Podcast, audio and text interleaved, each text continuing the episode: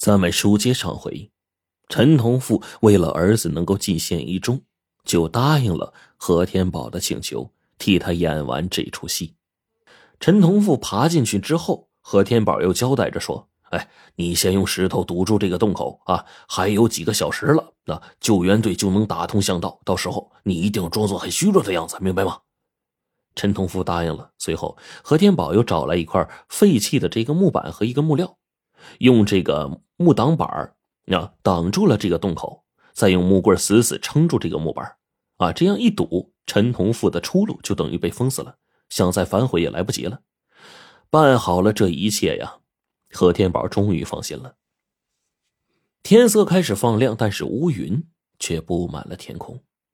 山上的救援工作依旧紧张的进行着。何天宝来到山上，冲李长生点了点头，暗示事情已经办完了。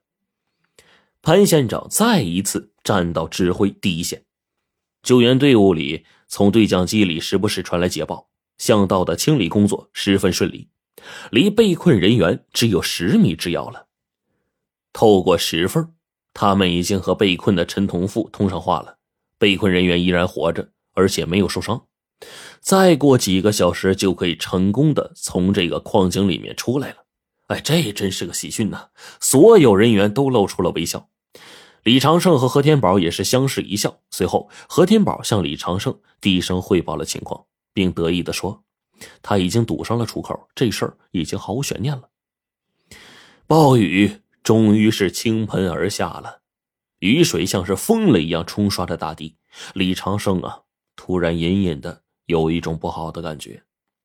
就在这个时候，巷道救援队的对讲机里传来急促的汇报，说巷道顶部开始渗水了，被雨水浸泡的这个救援通道随时都有二次塌方。救援队伍请求暂缓救援，等待险情排除了才重新施工。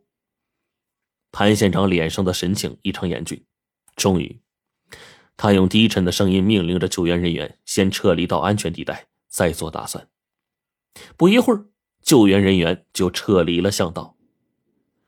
如果二次塌方意味着什么，李长生比谁都清楚，那就意味着救援失败。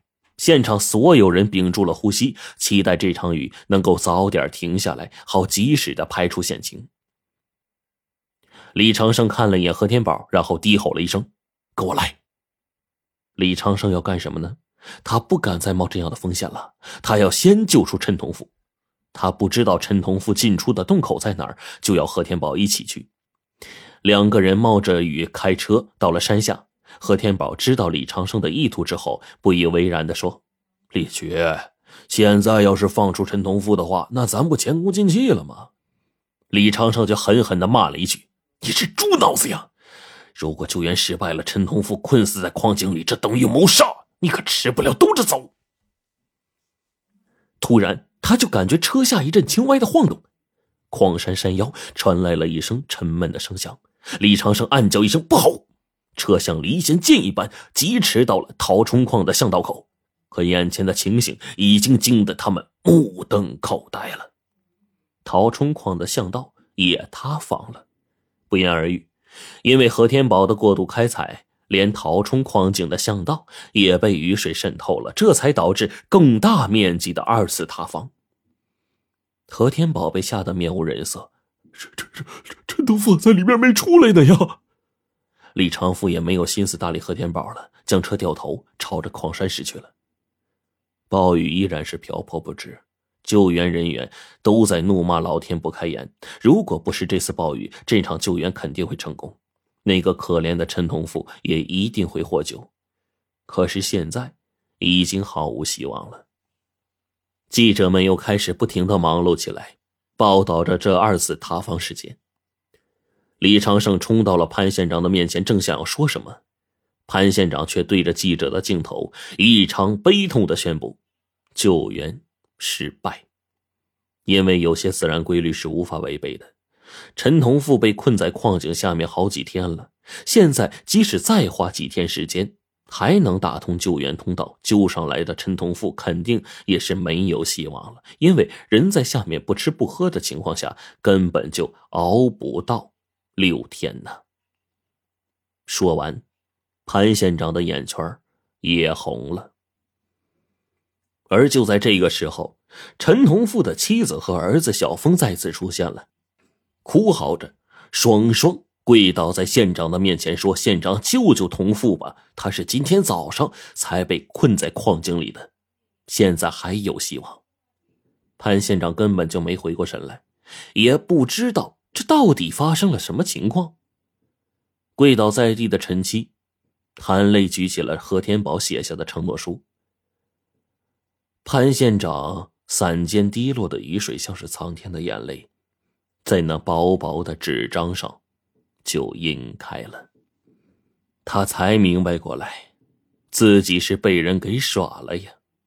新官上任三把火，这火还没烧起来呢，就被玩的团团转，自己就像一个小丑一样。但是事情已经发生了，救人要紧呢。赶紧指挥相关人员再次开始了挖掘工作。